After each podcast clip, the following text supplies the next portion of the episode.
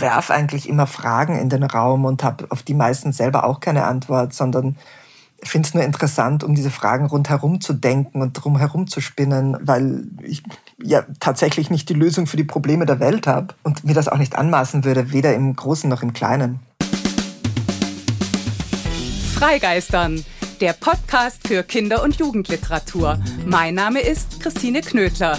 Hier geht es um Kindheit und Kinderbücher, um Bilderbücher, Jugendbücher und um Bücher für alle.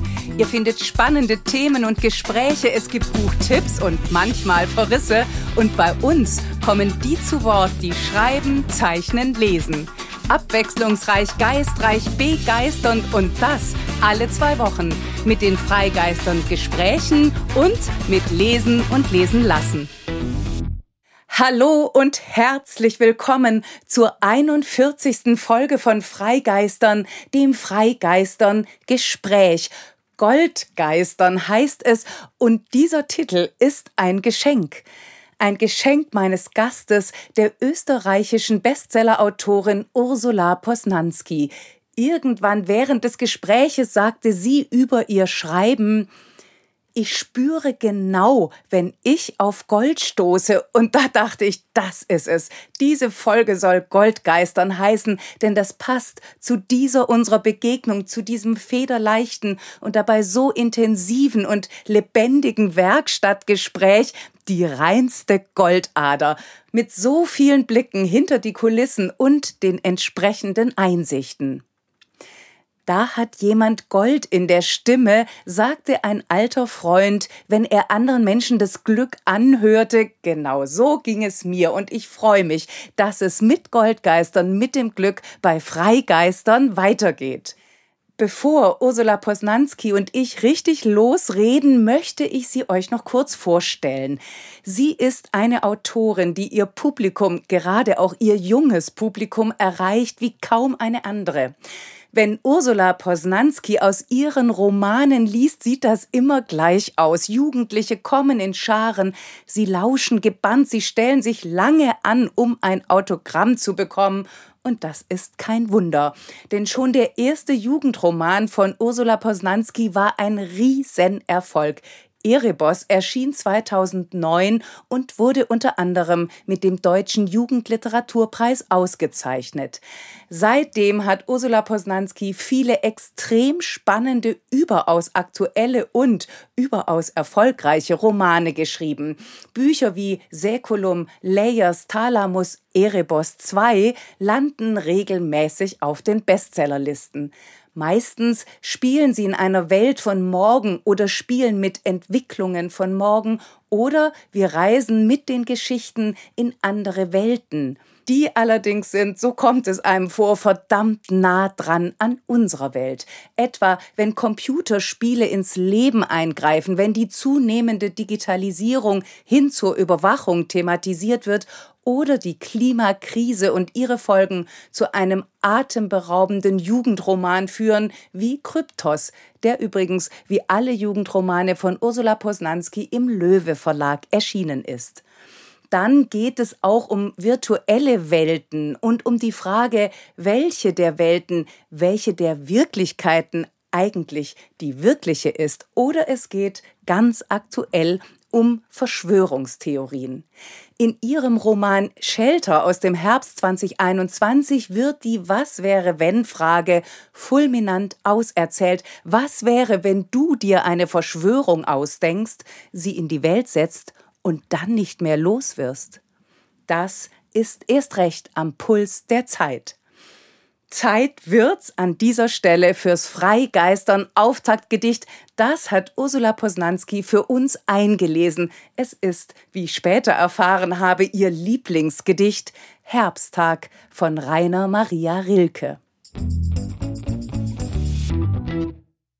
Herbsttag. Herr, es ist Zeit. Der Sommer war sehr groß. Leg deinen Schatten auf die Sonnenuhren und auf den Fluren lass die Winde los. Befiehl den letzten Früchten voll zu sein, gib ihnen noch zwei südlichere Tage, dränge sie zur Vollendung hin und jage die letzte Süße in den schweren Wein. Wer jetzt kein Haus hat, baut sich keines mehr. Wer jetzt allein ist, wird es lange bleiben, wird wachen, lesen, lange Briefe schreiben und wird in den Alleen hin und her unruhig wandern, wenn die Blätter treiben. Unser aller Sommer wird hoffentlich trotz allem, mit allem groß. Ich freue mich ganz besonders auf Goldgeistern, auf die 41. Folge von Freigeistern, auf unser Freigeistern Gespräch. Aus Wien zugeschaltet ist nun die Bestseller-Autorin Ursula Posnanski. Wie schön, dass du da bist. Herzlich willkommen, liebe Ursula. Ja, ganz lieben Dank. Ich freue mich auch sehr. Ich fange, ich hatte dich ja kurz drauf angesprochen, als Überraschung mit dem Freigeistern Fragebogen an. Oh, gleich zu Beginn, super. Ja, denn damit kannst du dich vorstellen, ist die Idee. Also, die erste Frage, die ist jetzt nicht gerade weltbewegend, aber trotzdem spannend. Warst du als Kind eine Vielleserin oder eher das Gegenteil? Ich war eine extreme Vielleserin. Ich habe unglaublich viel gelesen, ähm, also eigentlich ständig. Gerade, dass ich nicht so Buch mit auf der Straße hatte und ähm, auf dem Schulweg gelesen habe. Also ich war eine große, große Vielleserin. Und gab es ein Lieblingsbuch deiner Kindheit? Ah also Kindheit, äh, späte Kindheit. Ich habe mit zwölf den Herrn der Ringe entdeckt und der war dann gut zehn Jahre lang mein Lieblingsbuch, beziehungsweise meine Lieblingsbücher, das waren ja drei. Ähm, den habe ich, glaube ich, das erste Mal so mit zwölfeinhalb gelesen und äh, der hat mich extrem, also da war ich vollkommen von den Socken. Da ist dann sehr lange nichts dran gekommen. Und was hat dich so fasziniert? die Komplexität der Welt, glaube ich, war es in erster Linie. Das habe ich vorher in der Form nicht gekannt, dass es da eine eigene Sprache gibt und eine Historie, also quasi eine Vorgeschichte, die aber immer nur so angedeutet wird, was dem Ganzen dann so ein so einen Nimbus von Echtheit verleiht. Mhm. Ähm, und das hat mich extra, also das hat mich so richtig hineingesogen. Und wen wundert's? Da kommen wir ja später noch drauf. Das ist ja der Vorreiter oder überhaupt das Urgestein, sage ich jetzt mal, der Fantasy-Literatur, oder? Ja. Kann man das so sagen? Ich glaube, also im Prinzip bezieht sich ein Großteil der heutigen Fantasy-Literatur referenziert immer noch Tolkien mhm. mit den Elben und den Orks und all dem, was dann häufig zwar in veränderter, aber doch eigentlich so ein bisschen geborgter Form äh, daherkommt und auch so dieses ganz die, die irischen Landschaften äh, oder die englischen Landschaften, die man ja auch immer wieder sieht in egal welchem Fantasy-Setting. Ich glaube, das ist schon so, dass also die Fantasy, wie wir sie heute kennen, sehr, sehr stark auf Tolkien zurückgreift, immer noch. Ja. Gibt es denn auch ein Buch, das dich als Kind, starkes Wort, traumatisiert hat oder jedenfalls erschreckt hat? Wenn ich wieder in die ganz andere Richtung gehe, also als sehr kleines Kind, ja. äh, kann ich mich erinnern, dass es in der Bibliothek, in der wir damals äh, aus- und eingegangen sind, ähm, äh, gab es in diesen, in diesen äh, Kinder also Bilderbuchschütten eigentlich, gab es mhm. irgendwie einen quasi Indianer-Ableger von dem Abzählereienbuch. Es hieß damals einfach noch zehn kleine Negerlein. Man kann oh es Gott, jetzt ja, eigentlich ja. gar nicht ja, mehr in den Mund nehmen. Aber das hieß es einfach und das waren zehn kleine Indianer. Da gab es also dann auch noch ein bisschen eine andere, ähm, andere Dichtung dazu. Mhm. Und, und da waren dann ein paar Bilder drin, die fand ich ganz furchtbar. Der eine verliert irgendwie sein Bein und äh, also ich weiß nicht, ich auf, aufgrund dessen, ich hatte das irgendwann in der Hand und habe da große, großen Bogen immer gemacht, um diesen, allein schon um dieses ähm, Regal gewissermaßen, nur um dem Jahr nicht zu nahe zu kommen. Bücher, die ich gelesen hätte und die mich traumatisiert haben, würden mir jetzt tatsächlich, glaube ich, keine einfallen. Mhm. Berührt und schockiert, ja. aber nicht traumatisiert. Also nicht, nicht äh, in dem Sinn, dass ich dann Albträume gekriegt hätte oder sowas. Oder eben einen Bogen machen musst. Oder einen Bogen machen ja. musst, um ein ganzes Regal. Weil da war dieses Buch und ähm, ja, Vielleicht lag das ja da irgendwie aufgeschlagen. ja, ich, mit dem, ja, mit dem also, Bein. Verrückt, oder? Ja, aber ich habe das heute noch, ich habe dieses Bild noch quasi vor Augen. Das ist ganz, ganz erstaunlich, dass, wie sehr sich sowas einprägen kann. Ja, und gut zu wissen. Wir springen jetzt mal in die Gegenwart. Was ist dein aktuelles Lieblingsbuch? Und zwar jetzt äh, auch als erwachsene Leserin oder überhaupt als erwachsene Leserin. Also aktuell kann ich noch ganz gut bedienen. ich glaube, im letzten Jahr war mein Lieblingsbuch Die Anomalie ja. von Hervé Letellier. Das fand ich super, super außergewöhnlich und wahnsinnig gut gemacht und interessant und ja, aber ich habe nicht so das eine Lieblingsbuch, das so eine quasi Allgemeingültigkeit für mich hat. Mhm. Dazu gibt es einfach zu vieles, zu unterschiedliches und ich tue mir schwer, mich auf Lieblingsdinge festzulegen. Mhm. Finde ich sehr schwierig. Das ist ja auch eine gute Haltung. es schränkt ein. ich weiß nicht. Ja, aber es ist... Ähm, ja, nein, ich schaffe das auch nicht, weil, weil mir dann immer gleich zwei, drei Sachen einfallen, die man nicht vergleichen kann, die ich aber genauso gut finde. Also ja. darum finde ich das sehr schwierig. Es ist vielleicht auch einfach eine einschränkende Frage. Ich denke das immer wieder trotzdem unverdrossen. Nein, ich verstehe das auch. Ich verstehe das auch, weil das ja irgendwie so nett wäre, wenn man darauf eine klare Antwort hätte. Ich werde das auch wahnsinnig viel auf Lesungen gefragt. Das glaube ähm, ich. Ein Lieblingsbuch, unter meinen eigenen Büchern ein Lieblingsbuch, das geht ja noch viel, schaffe ich noch viel weniger. Ich sage jetzt Pride and Prejudice von Jane Austen. Ja, zum Beispiel. Aber wie soll ich denn jetzt zum Beispiel Jane Austen vergleichen mit ähm, Joachim Meyerhoff, ja. den ich auch ganz großartig finde. Wie soll ich denn die beiden auf einen, wie soll ich denn sagen, was da besser, das geht ja gar nicht. Aber jetzt hast du zwei genannt, juhu, drei sogar. Ja, ja, nein, das sind beides, also das sind Bücher, die ich ganz, ganz fantastisch finde, die ich auf, auf keinen Fall missen möchte, ähm, die ich verschlungen habe, aber wo ich jetzt trotzdem mir schwer damit täte, ähm, zu sagen, Lieblingsbuch, so wie ich das früher, also in, in meinen Teenagerjahren mit dem Herrn der Ringe ganz klar gemacht habe. So, das ist das Buch schlechthin, da geht nichts mhm. drüber. Mhm.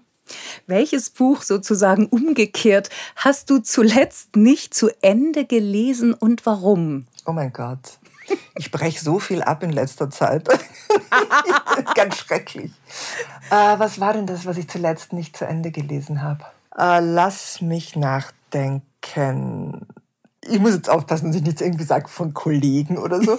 ähm, äh, das passiert nämlich auch gelegentlich, aber das würde ich nie zugeben. Ähm, oh ja, eins weiß ich, das habe ich abgebrochen. Äh, das war, das hieß Passengers. Das habe ich sogar relativ früh abgebrochen. Das hat mich irgendwie, obwohl die Geschichte am Buchrücken spannend klang, hat mich das gar nicht ge gecatcht. Ja, einen Thomas Glawinitsch habe ich auch abgebrochen. Ah, interessant. Äh, Welchen? Peinlich. Überhaupt äh, nicht. Äh, wie man leben soll, hieß der, glaube ich. Mhm. Und da, da habe ich auch gedacht, ach, großartig. Und ich mag ja Glavinic grundsätzlich sehr gern. Also die Arbeit der Nacht finde ich immer noch sensationell. Und mit dem, da war ich schon nach drei Seiten, war mir irgendwie klar, dass das gar nicht mein Buch ist. Äh, aber es, es gibt es halt einfach. ja, passiert. natürlich. Ja. Und ist es dann die Sprache oder, oder ist es. Manchmal ist es die Sprache, ja. Mhm. Äh, wobei der ja eine großartige, aber da hat er halt quasi eine Wahl getroffen, die mich, wo, wo ich nicht ähm, mit einsteigen konnte. Mhm. Mhm. Und äh, das passiert mir auch manchmal, dass ich äh, Bücher, wo ich, was jetzt um Gottes Willen nicht Glavinic mhm. betrifft, aber andere AutorInnen, ja, wo ich finde, man hat vielleicht nicht genug an der Sprache gearbeitet. Ja, Ohne ja. dass ich jetzt irgendwie mich als hochliterarische Sprachkünstlerin bezeichnen würde. Absolut überhaupt nicht. Aber wenn ich bei jedem dritten Satz stolpere und im Kopf umformuliere, während ich lese, dann habe ich einfach keinen Spaß. Welches Buch wolltest du immer schon lesen, ja. aber hast es bis heute nicht geschafft? Ähm, der Meister und Margarita von ah, Bulgakov, den ja, habe ich ja. äh, liegen und warte immer so auf den Moment, wo ich sage jetzt, weil der ja, weil, weil ja so viele sagen, das ist ihr Lieblingsbuch und das ist so ein tolles Buch.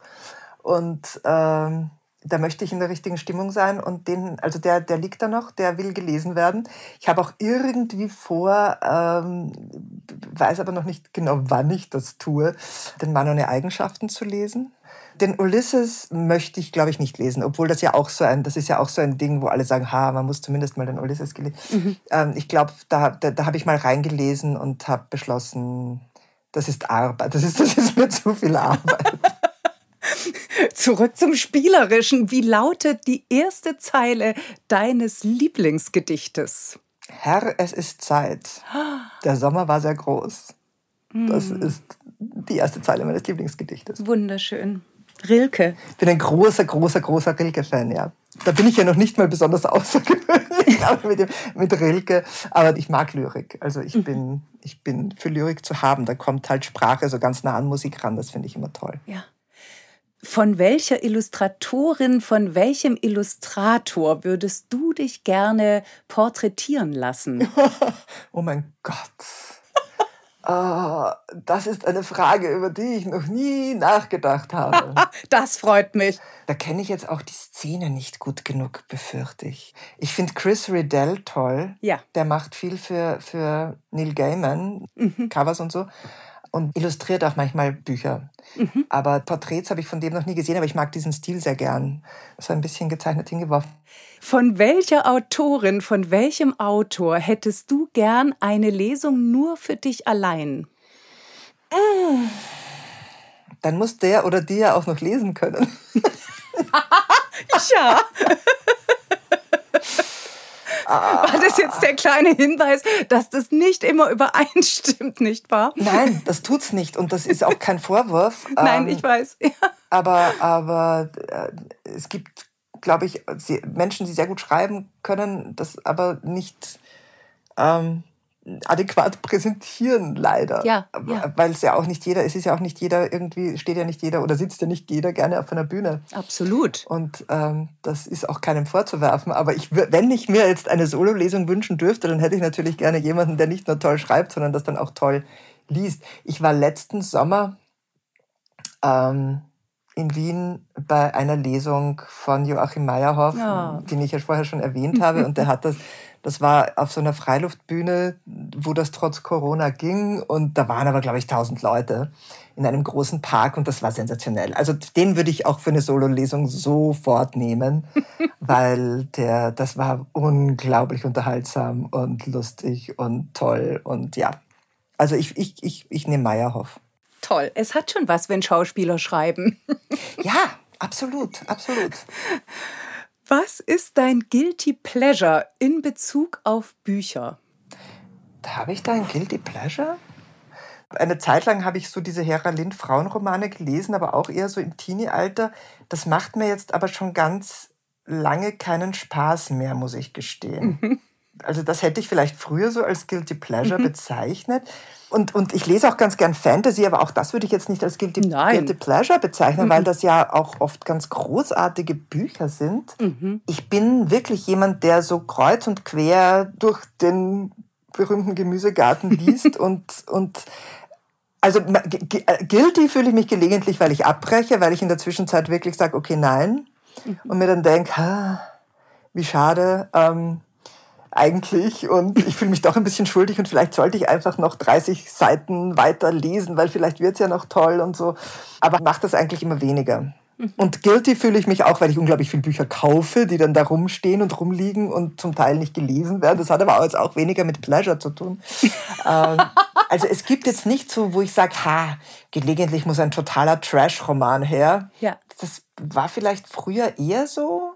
Also wenn, wenn ich es wirklich trashig fände, würde es mir auch gar keinen Spaß mehr machen. Also wenn Guilty Pleasures, dann, dann finden die eher so im, im anderen Medienkonsum statt. Sprich Serien oder irgendwie sowas. Eher sowas, dass ich da mal irgendwie ein bisschen, wo ich sage, okay, hm, das ist jetzt vom Niveau her ein bisschen, das tut ein bisschen weh, aber das will ich jetzt gerade. Ja, eben, aber es erfüllt ja dann einen Zweck, genau. weil du es willst. Genau. Interessant, dass man das bei Büchern es einem vielleicht dann doch noch schwerer fällt. Ist vielleicht auch durch Selbstschreiben und vielleicht hat mich ja. früher auch jetzt ein sehr schlichter Stil nicht so enorm gestört und mhm. heute sitze ich dann eben, äh, habe ich dann, ist dann automatisch der Lektor im Kopf oder die Lektorin mhm. eigentlich und, und, und fängt sofort an, rum zu korrigieren und umzuformulieren und äh, ja, nein, das geht, das funktioniert halt einfach gar nicht mehr. Wenn du ein Buch über dich schreiben würdest, mhm. wie wäre der Titel? Du hast Fragen. du, das erlaube ich mir nur beim Fragebogen. Du hast es auch fast geschafft. Wenn ich mir überlege, wie, wie, Titel, wie, wie Titelfindung, was das für ein langwieriger Prozess normalerweise ist. Ähm, ein Buch über mich, das, das ja.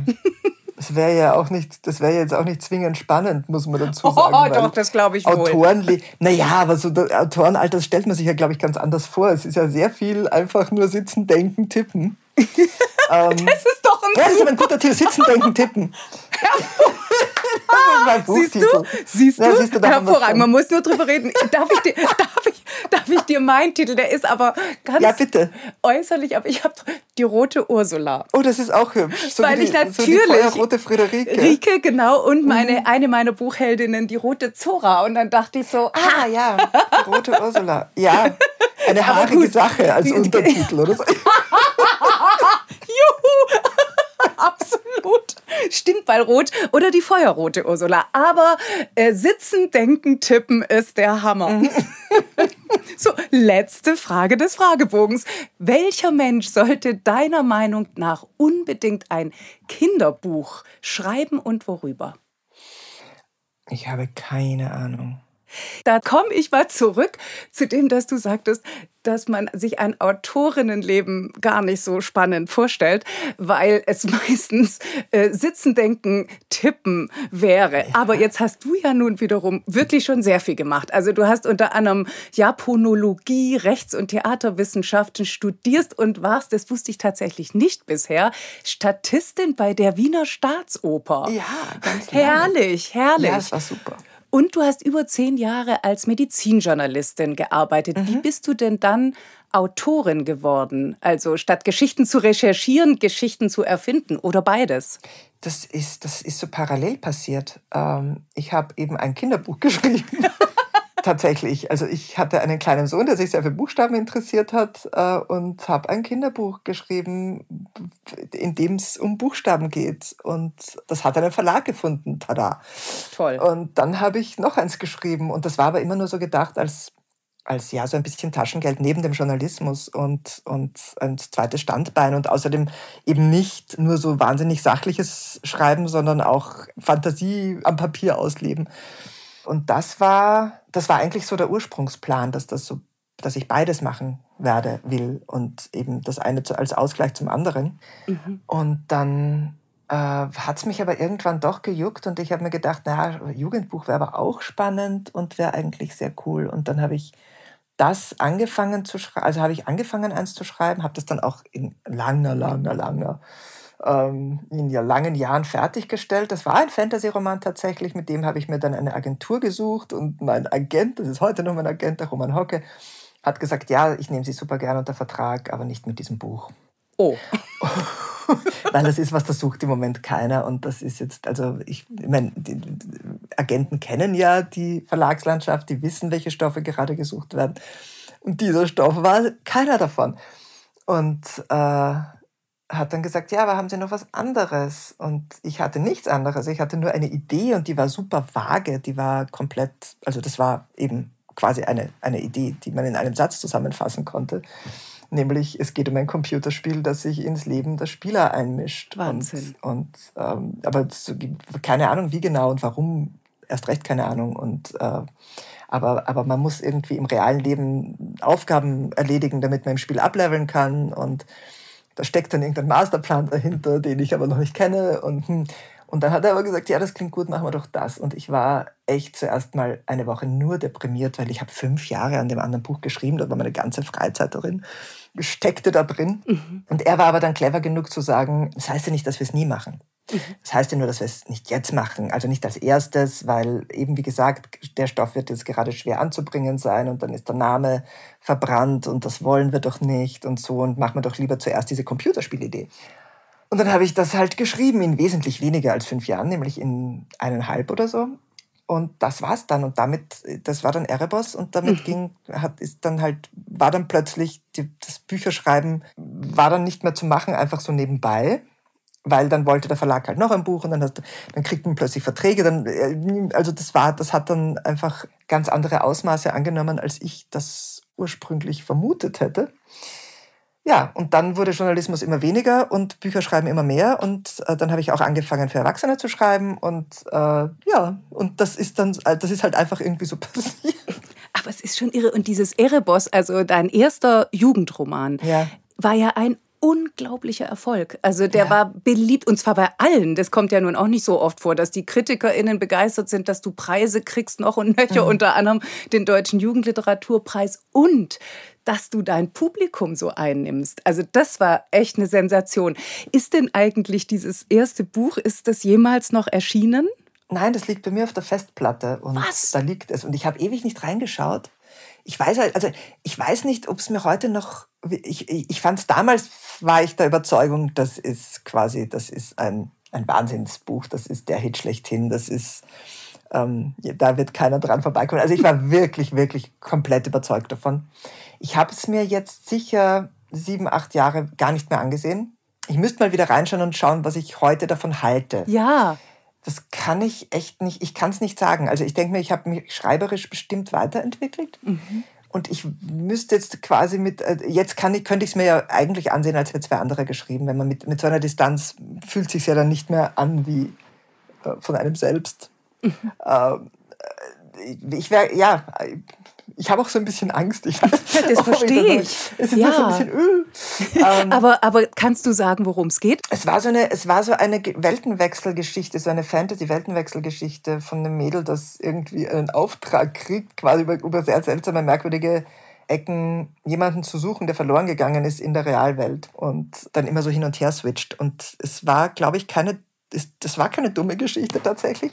Aber ich weiß auch nicht, ob ich nicht das eine oder andere jetzt schon so ein bisschen kannibalisiert habe für andere äh, mhm. Projekte. Also da zumindest so da und dort mal was davon verwendet habe. Jetzt nicht für Fantasy, aber so für, hm, die eine oder andere Wendung. Das müsste ich nochmal überprüfen. Aber auf jeden Fall, das liegt noch rum tatsächlich, ja. Und es war ein Weltenwechsel, was ja bei dir eins der ganz großen Themen ist. Und das ja, ist, ich finde das auch so, das finde ich ja. auch wirklich ein spannendes Ding, Weltenwechsel. Ja, weil man ja auch immer, also man kann sich ja immer fragen bei deinen Büchern, wie wirklich ist die Wirklichkeit? Also was stimmt jetzt hier eigentlich? Oder gibt es eine realere Realität und eine mhm. fiktionale Realität und so weiter? Du bist ja sozusagen Spezialistin für dystopische Jugendromane, also Romane, die in einer Zukunft spielen oder auch ganz klar in der Zukunft spielen und zwar in einer Zukunft, die jetzt nicht gerade rosig ist. Und ich habe immer gedacht, wenn man das liest, ist es so, als würde dich die Wirklichkeit deine Geschichten überholen. Ging dir das so? Hattest du das Gefühl? Ich habe eine dystopische Trilogie geschrieben und dann habe ich Kryptos geschrieben. Also das sind die beiden, wo ich wirklich sagen würde, die sind dystopisch und äh, die sind auch wirklich in einer anderen Zukunft, also quasi in, in, der Zukunft angesiedelt. Und bei den anderen Jugendbüchern ist es ja ein bisschen so, dass ich da eher so einzelne technische Elemente genommen habe, die im Kopf ein bisschen weiterentwickelt habe, wie eben zum Beispiel das Computerspiel, das Dinge kann, die Computerspiele sonst ähm, eher oder im, im, Moment noch nicht können. Mhm. Und, und das ist dann vielleicht ein dystopisches Element in einem aber ansonsten eigentlich in der Gegenwart angesiedelten Plot. Ja, also bei Kryptos finde ich es ganz erstaunlich, dass jetzt Zuckerberg mit dem Meta-Universum antanzt. Ich finde, ja. der müsste mir ganz viel Geld zahlen für die Idee. Vielleicht hat er dein Buch gelesen. Also bei Kryptos ist ja das Thema, ähm, also man begibt sich wieder auf Weltenreise, kann man eigentlich ja, sagen, ja. weil die Gegenwart, unsere Welt, sage ich jetzt mal, so zugrunde gerichtet ist, mhm. aufgrund von Umweltzerstörung, dass die unbewohnbar ist. Also gibt es Weltendesigner, die digitale Welten ähm, entwickeln und dahin können sich die Menschen beamen und dort ist es meistens schön. Ja, oder, oder aufregend. Also ja, oder aufregend, genau. Haben, ja, ne? ja, ja, genau, ja. genau. Und ähm, dann wird's da aber, ohne zu viel zu verraten, verselbstständigt sich da mhm. was. Es wird also gefährlich. Und da gab's eine Kritik, die ich total interessant fand, im ja. Münchner Merkur. Da war über diesen Roman zu lesen, wie immer verpackt die Autorin ihre bittere, ernste Moral sehr geschickt. Schön, dass du da lachst. In eine sich oh. stetig in Tempo und Spannung steigernde Krimi-Handlung. Mhm. Dann habe ich so gedacht, äh, Krimi, okay. Aber du, hast Bitter. im Grunde schon durch dein Lachen äh, beantwortet. Ist die, die Moral, da lässt du dich, glaube ich, nicht so gern drauf festnageln, oder? Nein, also ich sehe das auch nie. Also ich, äh, nein, tatsächlich äh, ist das, glaube ich, auch ein Missverständnis. ähm, weil ich nie Moral, also wenn ich irgendwann in irgendeines meiner Bücher sowas wie eine unter Anführungszeichen Moral gepackt habe, dann war das das letzte, nämlich Shelter, weil ich das mit ein bisschen Wut im Bauch geschrieben habe. Aber ansonsten äh, ist es eigentlich nie so, dass ich mich hinstelle und sage, Leute, das ist richtig, das ist falsch, das ist Quatsch und das ist äh, vertretbar. Sondern ich werfe eigentlich immer Fragen in den Raum und habe auf die meisten selber auch keine Antwort, sondern ich finde es nur interessant, um diese Fragen rundherum zu denken und drumherum zu spinnen, weil ich ja tatsächlich nicht die Lösung für die Probleme der Welt habe und mir das auch nicht anmaßen würde, weder im Großen noch im Kleinen. Moral, äh, finde ich gerade im Jugendbuch auch vollkommen unangebracht. Ich würde da gerne noch mal auf was anderes kommen in dem Zusammenhang, nämlich dieses ähm, Welten entwickeln, was ja in dem Buch bei Kryptos, dein vorletzter Roman, eben auch so also wirklich, äh, das liegt dem Ganzen ja wie eine Folie zugrunde und man kann mit diesem so rumspielen. Da gibt's eine reale Welt, aber die ist ja trotzdem ausgedacht, weil du hast sie ja erfunden. Dann gibt's eine virtuelle Welt.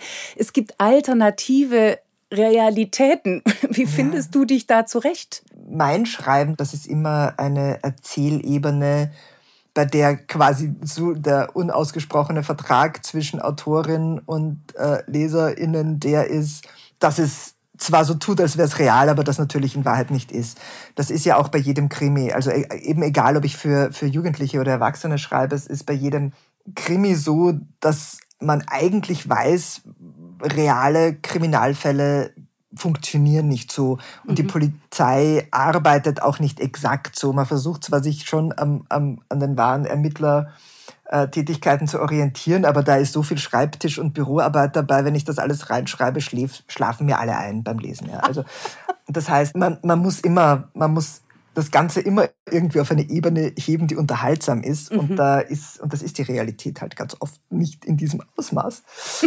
und die Realität ist ganz oft auch nicht so schlüssig, wie äh, ein Buch sein muss. Da spielt eben oft der Zufall mit rein und den kriegt, würde man ja sofort äh, aufs Brot geschmiert kriegen, vorwurfsvoll, wenn man den in einem Buch in dieser Form äh, einbauen würde. Also da, da, da herrschen einfach andere Gesetze. Mhm. Und, und, und bei mir ist es natürlich, also gerade bei, bei Büchern, bei, das ist hauptsächlich im Jugendbuch so, die auch mit, mit der Idee anderer Realitäten spielen, ist das Ganze natürlich dann doppelt und dreifach zutreffend. Der Zufall, wo spielt der eine größere Rolle beim Schreiben? Also in der Fiktion oder im Leben? Im Leben. Ah. Im Leben äh, passieren ja Dinge auch einfach zufällig. Ja. Ähm, die man aber im, im, im Buch ist Zufall natürlich eine bequeme, eine bequeme Angelegenheit, die dem Autor oft übel genommen wird. Ja, also wenn, das ist der berühmte Deus ex machina, ja, ja. Ähm, den man nicht gerne liest. Das geht mir ja auch so. Ich mhm. finde, ich möchte das auch nicht so lesen. Ich möchte nicht, dass die Ermittler zufällig draufkommen, wer der Mörder ist, weil sie ihn irgendwie ja, weil sie ihm irgendwie begegnen, während er gerade auf dem Weg ist äh, zum nächsten Mord. Also einfach, einfach so Zufälle, die es im realen Leben aber in mhm. irgendeiner Form gelegentlich gibt, darf man in einem Buch so nicht bringen. Das ist mhm. wahnsinnig unbefriedigend, weil man ja, weil so ein Buch einfach so eine inhärente Erzähllogik haben muss, die das Leben überhaupt nicht hat. Es gibt ja im Leben auch dann Dinge, also quasi Fäden, die nicht fertig verknüpft werden. Das ist in einem Buch aber auch sehr unbefriedigend. Mhm, das stimmt, obwohl ich das im Leben ehrlich gesagt auch oft unbefriedigend finde. Ja, das stimmt schon, ja. Es ist doch aber schön, wenn man halt irgendwann so. sagen kann, ja, das ist meine Geschichte. Hier und hier und hier erkenne ich es. Aber zurück zum Schreiben, weil das finde ich wirklich sehr interessant. Du bist also, du sagst so klar, es gibt Zufälle, aber im, trotzdem darf eine Geschichte auch nicht konstruiert rüberkommen. Nein, das, ist also das soll, wird einem auch vorgeworfen. Das war ganz schön schwierig alles, ja. Ja, wobei, also ganz unkonstruiert, man sollte das Gerüst, an dem sie festgeschraubt ist, möglichst nicht sehen. Mhm. Und manchmal tut man das halt schon sehr, wenn dann gewissermaßen dann eine Erklärung für Dinge herbeigezwungen werden muss, damit die Geschichte irgendwie funktioniert.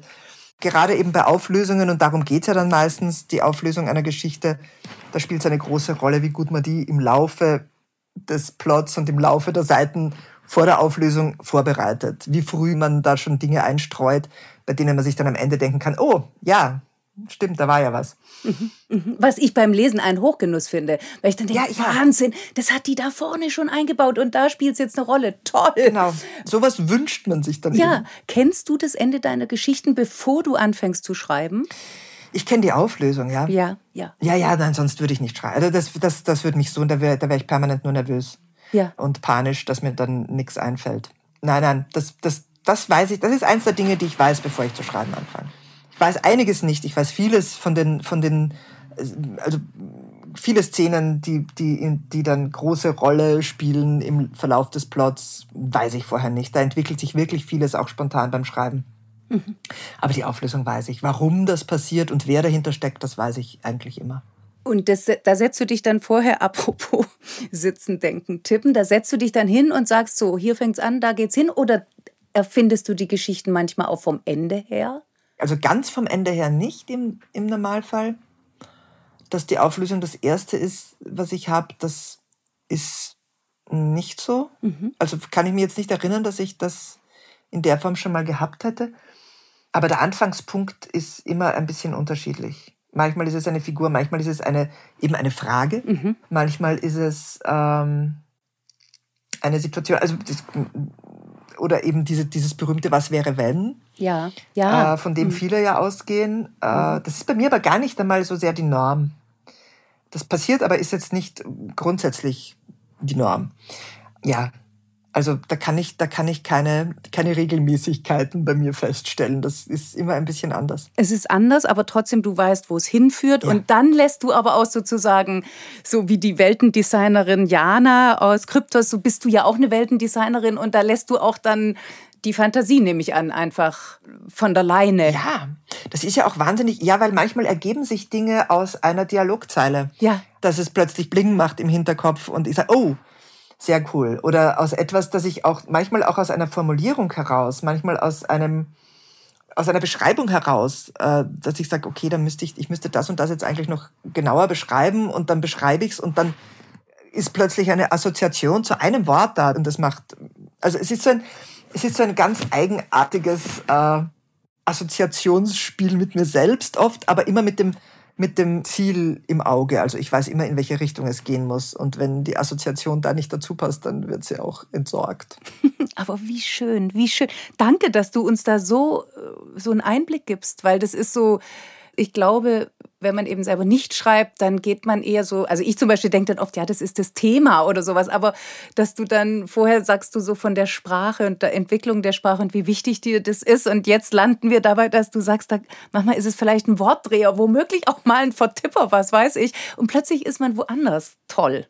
Ja, das ist ein ganz eigenartiger Prozess, wo, glaube ich, sehr viel Unterbewusstsein mitspielt. Eben nicht dieses ganz geradlinige Denken, sondern so, so, sondern so äh, Gedanken in alle Richtungen zulassen. Und mhm. dann spürt man, oder zumindest geht es mir so, dann spüre ich genau, wenn ich irgendwo auf Gold stoße. Ähm, und mir denke, oh, das ist ja die viel bessere Richtung als das, was ich eigentlich mir jetzt ursprünglich gedacht habe. Aber es passt trotzdem zu meiner Geschichte und es passt zu dem, wo ich hin will. Gibt dem Ganzen aber jetzt vielleicht noch einen Dreh mehr oder noch eine Wendung mehr oder, oder einfach eine Farbe mehr das, das ist, das sind auch diese ganz tollen Momente beim Schreiben, wenn man so sagt, ja, das ist jetzt das. Damit habe ich nicht gerechnet, aber das finde ich jetzt super. Das will ich genauso machen. Ach, toll. Wie war es denn jetzt bei deinem neuesten Roman? Also ich spreche jetzt vom Jugendroman. Ja. Shelter. Ja. Da geht es um Verschwörungstheorien und mhm. wieder hast du einen unglaublichen Riecher oder bist am Puls der Zeit oder vielleicht auch fast schon wieder der Zeit voraus. Wie bist du denn darauf gekommen? Naja, ich, da würde ich tatsächlich eher sagen am Puls der Zeit, weil da war Corona ja schon mhm. in mhm. vollem Gange. Ja. Und eben auch dieses, diese ganzen irrwitzigen äh, Theorien und, und all dieses wissenschaftsfeindliche mhm. ähm, Geschwurbel ist jetzt schon so ein bisschen ein plattgewalzter Begriff, aber äh, ist es halt, äh, dies, dass man über die Social Media gelesen hat, und äh, ich war ja Medizinjournalistin ja, eben, wie gesagt, lange Zeit. Mich hat das ein bisschen, mich hat das wahnsinnig gemacht. Ähm, eben auch, dass man da, dass, dass man mit Argumenten mhm. nicht. Ich habe mich da jetzt nicht persönlich hineingeworfen in die in die Diskussionen, aber habe eben gesehen, wie viele ähm, Ärztinnen und und und äh, eben Leute, die wirklich was davon verstehen, wie die gegen Wände gelaufen sind, argumentativ, weil ihr Gegenüber es halt einfach nicht sehen wollte und das konnte man also auf Twitter verfolgen bis einem schlecht war. Und ich, ja, das, also da war, da war Wut tatsächlich so ein bisschen ein, ein Antriebsmechanismus und, äh, und der ausschlaggebende Punkt war ein, dann so zwischen zwei Lockdowns ein Abendessen mit Kollegen, KollegInnen. Mhm. Also da war die Wea Kaiser dabei und der Clemens Berger und der Marc Ellsberg. Und wir saßen in einem, bei einem sehr netten Italiener in Wien und haben eben über alles Mögliche gesprochen mit der Pandemie und äh, was uns dann da alles so überrascht hat. Und irgendwann kam eben dann so die Idee, und ich glaube tatsächlich, dass ich es war, ähm, ich sage, wir sitzen da jetzt an einem Tisch, wir sind vier Leute, die uns, die, die ihr Geld damit verdienen, dass sie ja. sich Geschichten ausdenken. Ja. Wenn wir uns jetzt hinsetzen und eine total ausgeklügelte Verschwörungstheorie ausdenken und die dann ähm, so unter das Volk bringen, ähm, unauffällig. Ich bin überzeugt davon, in ein paar Monaten haben wir ein paar tausend Leute, die das absolut glauben, die der Überzeugung sind, das ist ähm, genau so ist es und nicht anders. Und das habe ich dann eigentlich äh, eins zu eins übertragen in das Buch. Dass das nämlich das einfach eine Gruppe von Studenten macht.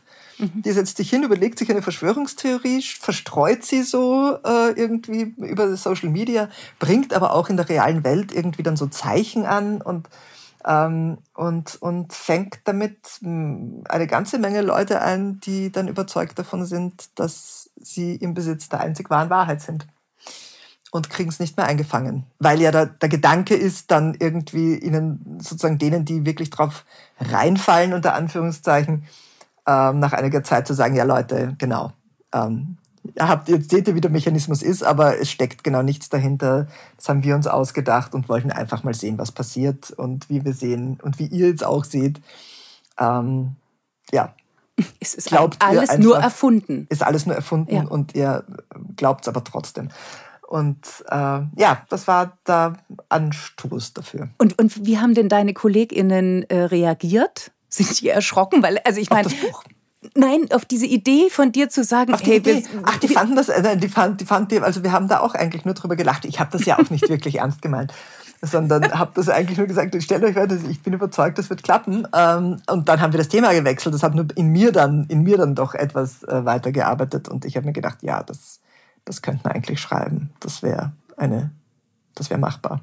Das wäre ein Buch. Und dann ist es ja tatsächlich so, also ohne, ich, auch da will ich natürlich überhaupt nicht zu viel verraten, aber so weit kann man, glaube ich, noch sagen, weil du es vorher schon angesprochen mhm. hast, wieder alle Vernunft. Also die Vernunft kann überhaupt nichts ausrichten. Die Leute glauben, Sie glauben, was Sie glauben wollen. Ja. Hast du da eigentlich vorher recherchiert, äh, so nach dem Motto, was braucht es eigentlich, damit Menschen an Verschwörungstheorien glauben? Ja, da gibt es ja tatsächlich Studien dazu und mhm. äh, es gibt ein ganz interessantes Buch, ein Büchlein, ein ganz dünnes von Umberto Eco dazu.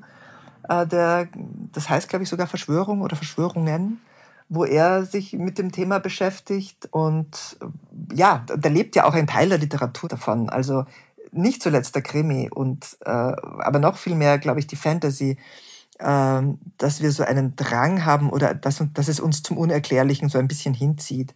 Und äh, dass die Realität, die früher, wo ja vieles unerklärbar war. Mhm. Also vor, vor 300, 400 Jahren war ja einige, war, war ja, waren ja massenhaft Phänomene äh, zu beobachten, für die man noch keine Erklärung hatte.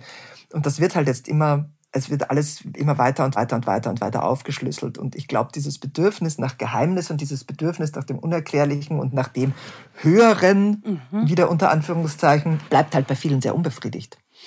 Äh, und das Bedürfnis danach, irgendwo zu eingeweihten Kreisen zu gehören und mehr zu wissen als andere, kommt dann dazu und dann ist man schon, dann ist man eigentlich schon prädestiniert für Dinge aller Art. Früher hat da die Religion viel abgefedert, ja, denke ich. glaube ich auch, ja. Ähm, die wird jetzt in keiner Weise mehr so ernst genommen. Mhm. Also keiner denkt mehr, dass irgendwie der Pfarrer, der hinterm Altar steht, jetzt großartig viel mehr weiß als wir, als der, der da hinten sitzt. Ähm, das geht also alles verloren. Äh, es wird alles erklärbar. Es wird eben abgelöst durch wissenschaftliche Erklärungen, die aber vielen auch gar nicht so zugänglich sind, weil das ist schon sehr anstrengend, sich damit so auseinanderzusetzen, ja. dass man es ja. auch versteht. Das geht mir mhm. ja auch so. Also ich verstehe ja auch vieles jetzt nicht in dem Sinne, dass ich sage, okay, ich weiß genau, was das jetzt bedeutet. Ja. Aber ich kann es halt in groben Zügen ungefähr nachvollziehen. Und, äh, und, ich, und ich denke, dass das natürlich eine hohe Bereitschaft auslöst für Erklärungen, die dann ja eben irgendwie erstens spektakulärer und zweitens einfacher zu verstehen sind. Jetzt ist es ja gerade so, dass diese Verschwörungstheorien sich in erschreckender Weise natürlich auch in die Realität einmischen, beziehungsweise umgekehrt die Realität so ist, dass äh, diesen Theorien, Stichwort Impfen, Stichwort Aluhüte mhm. und so weiter, Tür und Tor öffnen. Bist du denn da jemand, hast du da so eine optimistische Haltung Büchern gegenüber? Und ich meine jetzt nicht die Moral, sondern nur, dass man ja, sagt, ja. indem man erzählt, kann man vielleicht, weiß ich nicht, von, von sowas heilen oder gar immunisieren. Frau Medizinjournalistin. Ähm, ja, ich weiß nicht, wie groß die Schnittmenge ist zwischen Verschwörungstheoretikern ja. und äh, LeserInnen. Ja. Da bin ja. ich skeptisch. Mhm. Also, da, ich glaube, dass dann, dass, dass das eben auch, ohne da jetzt irgendwen diskriminieren zu wollen, dass das, äh, die sehr bildungsaffinen äh, Gruppen nicht so zu Verschwörungstheorien neigen, wie die, die diesen Zugang vielleicht einfach auch nicht haben, sondern die eben gerne einfache Erklärungen haben möchten, weil sie von anderen überfordert sind oder mhm. sich das einfach auch nicht antun wollen. Und da kann es ja jede Menge Gründe dafür geben. Also ich glaube, dass, äh, dass man über Bücher, dass man da ein bisschen zu denen predigt, die es eh nicht brauchen. Ähm, mhm. ich habe ja zum Beispiel, ich war ja bei Shelter, habe ich mich ja eigentlich darauf eingestellt, dass ich aus der Esoterik-Ecke und eben aus der Schwurbler-Ecke ganz viel böse Mails und Gegenwind und was weiß ich was alles kriegen werde. Und das ist überhaupt nicht passiert. Also ich habe ich hab ja dort von, vom Pendeln über Heilsteine, über Schamanismus ähm, irgendwie alles einmal so kurz ähm, gekickt. Und, und es war es ist nichts, es ist nichts Böses zurückgekommen. Also ich glaube nicht, dass, ähm, da, dass ich da meine Leserschaft habe tatsächlich. Kann man sich auf sowas einstellen? Bis zu einem gewissen Grad, denke ich schon. Mhm. Äh, also jetzt nicht, nicht, auf, nicht auf Drohungen, aber damit habe ich jetzt auch mhm. wieder nicht gerechnet, ja. Mhm. Ähm, dass mir irgendwer die Voodoo-Puppen nach Hause schickt. Aber, aber schon, dass es sehr beleidigte Menschen geben wird, die mir erklären, dass ich einfach nur keine Ahnung habe mhm. und äh, ein Schlafschaf bin und einfach äh, ja, dem Main Mainstream nachlaufe und eben nicht in der ja, Lage bist. Nicht selber. in der Lage bin, die Wahrheit zu erkennen. Man kann das ja verschieden lesen. Also ist das eine soziale Frage der, ich sage jetzt mal in Anführungszeichen, Gläubigen? Braucht es die mhm. Voraussetzung? Ist es was Psychologisches? Also da spielen ja wahnsinnige Gefühle auch eine Rolle. Ja. Und eben im tatsächlichen Sinne wahnsinnige. Ist es was Politisches? Also diese Verknüpfung mit dieser rechten Szene. Hast mhm. du da für dich jetzt eine Antwort? Ich glaube, da gibt es eine Menge. Also da gibt es alles, was du gesagt hast, mhm. glaube ich, trifft zu. Und das wird wahrscheinlich bei jedem Menschen ein bisschen anders sein. Mhm. Äh, ich denke, dass es was mit, mit einem, einer, einem Überfordertsein durch die Komplexität der aktuellen, also überhaupt nicht nur der aktuellen Situation, sondern auch äh, des, dieses Informations- Wusts ist, dem wir mhm. ausgesetzt sind. Und ich merke auch, dass mich das gerade jetzt zum Beispiel, wo irgendwie, wo man den Eindruck hat, die Welt brennt an allen Ecken, mhm. äh, merke ich auch, dass mich das überfordert. Wenn ich mir wirklich alles reinhole, was es an Informationen mhm. gibt, mhm. ähm, habe ich eigentlich auch nur noch das Bedürfnis, mir einen Bunker im Garten zu graben. Mhm. Und ich glaube schon, dass das, ähm, dass das mit reinspielt, dass äh, man dann gerne wen hätte, der schuld ist. Mhm. Dass man dann gerne wen hätte, der ähm, einen Ausweg anbietet, mit dem man gut klarkommt. Und dass das dann sehr verführerisch ist, sich einer einfacheren Lösung zuzuwenden, in der Hoffnung, dass sie stimmt mhm. äh, oder dass sie, dass sie funktioniert. Und das hat, glaube ich, sehr stark mit den aktuellen Zeiten zu tun. Mhm. Wir sind alle wahnsinnig müde von diesen zwei Jahren Pandemie. Mhm. Und jetzt haben wir plötzlich Krieg in Europa und äh, kommen an die ersten Klimakipppunkte und es passiert irgendwie alles gleichzeitig. Mhm. Ähm, wir haben Inflation, es wird alles teurer, die Mittelschicht kann sich plötzlich das Leben eigentlich nicht mehr leisten, von den Ärmeren ganz zu schweigen. Mhm. Also ich, das, das ist da, da, wünscht man sich die einfache Lösung. Ja, das natürlich. verstehe ich absolut. Ja, ja. Ähm, und wenn dann jemand kommt und sie einem mehr oder minder anbietet und dann auch noch dazu sagt, ja, aber du bist an nichts davon schuld, sondern das sind die, das ist die Weltverschwörung, das sind äh, die, die geheimen Eliten, die, die quasi den kleinen Mann äh, und die kleine Frau auf der Straße opfern für ihre eigenen Privilegien dann äh, kann ich mir schon vorstellen, dann gibt es genug Leute, die das freudig aufnehmen. Mhm. Weißt du, was ich so verrückt finde, wenn ich dir jetzt zuhöre? Man könnte ja sagen, ja, das ist eine astreine Kapitalismuskritik. Also man muss ja noch nicht mal in die, in die Verschwörungstheorie abgleiten. Ja. Also nur rausgelöst zu sagen, da gibt es welche Eliten, die haben ein Interesse und es ist ihnen wurscht, was mit der anderen Mehrheit der Menschheit geschieht, kann man ja auch unter dieser Brille durchaus einordnen. Da ist man ja wahrscheinlich noch mal gar nicht so sehr auf dem falschen Dampfer. Das ja, wird ja, schon so sein. Ich glaube nur nicht, dass die sich alle miteinander, also dass die so quasi den Elite-Stammtisch haben und sich dann zusammensetzen und sagen, ähm, so wie machen wir es denn jetzt? Ne? Also Nein, ich glaube nicht, Gottes dass die eine, eine Gemeinschaft sind, sondern ich glaube, dass da jeder sein eigenes Süppchen kocht genau. und jeder seinen eigenen Einflussbereich hat und äh, einfach quasi auf die große Masse eher pfeift. Äh, aber ich glaube nicht, dass die jetzt ein, ein verschworener Geheimbund mit irgendwelchen spannenden Ritualen sind äh, und kleine Kinder im Keller opfern. Das glaube ich nicht. Und ich glaube, das ist der Unterschied. Also zu sehen, dass, dass es Superreiche gibt, die die sehr viel Schaden anrichten und äh, denen man einfach einen guten Teil ihres Geldes wegnehmen müsste, was ihnen auch gar nicht wehtäte. Äh, das ist die eine Sache und da würde ich auch sagen, da stehe ich dahinter. Ähm, mhm. Aber zu sagen, dass, dass ähm, eben dieses, dieses ganze geheimnisvolle Drumrum-Gedingse ist halt dann Humbug leider. Mhm. Und, das, und was ich daran so verblüffend finde, ist, man hat ja die Wahl. Also das eine würde zu einer ganz klar politischen Reaktion führen und zu sagen, mhm. Menschengemachtes kann von Menschen verändert werden. Wir müssen das zurückstricken. Wir brauchen mehr Gerechtigkeit zum Beispiel. Das ja. meinte ich mit Kapitalismuskritik. Ja. Aber sehr viele entscheiden sich für das viel, weiß ich nicht, ja, märchenhafte, gruselige eben Stichwort, äh, da wird Kinderblut angezapft und weißt du, ja. also und glauben das und das finde ich als Phänomen einfach wahnsinnig interessant.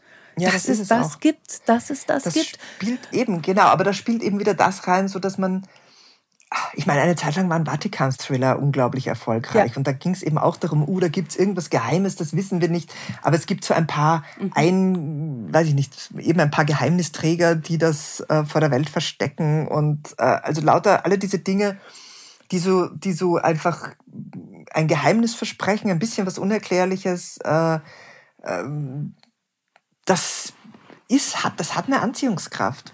Und solange das auf der Ebene eben des Fiktiven bleibt und man ist sich dessen bewusst, dann ist das, ich kann das auch total genießen und das spannend finden und ich, ich sehe den Gänsehautfaktor und ich nutze das ja zum Teil auch für meine Bücher. Ja. Nur wenn das kippt und man es für echt hält, dann wird es halt schwierig. Du hast ja mehrfach angesprochen, du schreibst für Jugendliche und für Erwachsene. Mhm. Du hast gesagt, bei den Jugendlichen ist es auf einer Augenhöhe sein besonders wichtig. Ist es überhaupt ein großer Unterschied? Kein sehr großer. Ich finde, also ich, ich finde nicht. Der größte Unterschied äh, beim Schreiben besteht darin, dass ich halt beim Jugendbuch aus der Perspektive von Menschen schreibe, die deutlich jünger sind als ich und in einer eben anderen Lebensphase. Und daher denken sie anders und drücken sich anders aus äh, und handhaben Dinge vielleicht auch anders. Ich glaube, das ist der hauptsächliche Unterschied zu einem, zu einem Buch für Erwachsene. Und ich mische da gerne ein bisschen mehr ähm, ich würde es nicht sagen, ist nicht Fantasy, aber ein bisschen mehr ähm, nicht ganz in der Realität verhaftete Dinge mit ein und sei es eben nur eine Technologie, die es in der Form noch nicht gibt. Ähm, das könnte ich im Erwachsenenbuch nie machen, ohne dann nicht seitenlang wissenschaftlich zu erklären, wie das denn möglich ist. Aber ansonsten, was Komplexität angeht und was, äh, was, was äh, die Tragfähigkeit des Plots angeht und die, und die ähm, Vielschichtigkeit der Figuren mache ich im Jugendbuch keine Abstriche.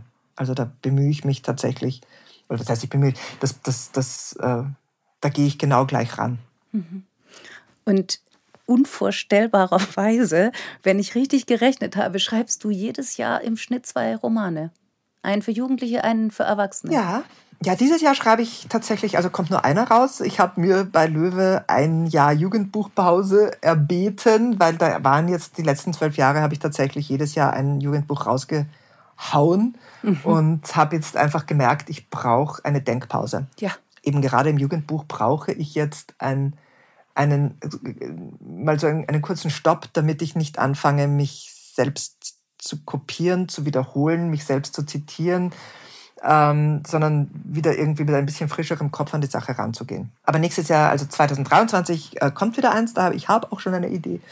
Und ähm, ja. Und wir freuen uns alle, kann ich dir mal nur sagen. Und im Herbst kommt ein Krimi für Erwachsene. Ach, meine Liebe, das war jetzt so spannend und so toll. Und ich danke dir so sehr, sehr, sehr gerne. dass du dir die Zeit genommen hast ja. für dieses Gespräch. War ein super schönes Gespräch. Und die Zeit vergeht dann ja auch immer so ja. wahnsinnig schnell, ne? Unglaublich, es ist verflogen. Mhm. Und ich danke dir aber so, dass du sie dir genommen hast, ehe sie verflogen ja. ist. Es war mir ein Vergnügen, liebe Christine. Mir auch, liebe Ursula. Mach es gut. Ja, du auch. Tschüss. Ciao.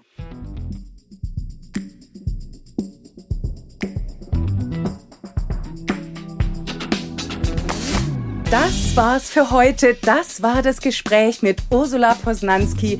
Ich bedanke mich von ganzem Herzen. Und ich danke wie immer euch fürs Zuhören.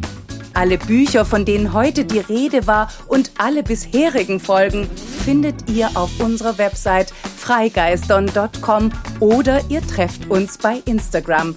Wir hören uns in zwei Wochen wieder am Freigeistern Donnerstag, den 16. Juni, dann mit Buchtipps von mir, unter anderem zu Shelter von Ursula Posnanski. Ich freue mich aufs nächste Lesen und Lesen lassen. Ich freue mich auf euch. Macht's gut. Tschüss.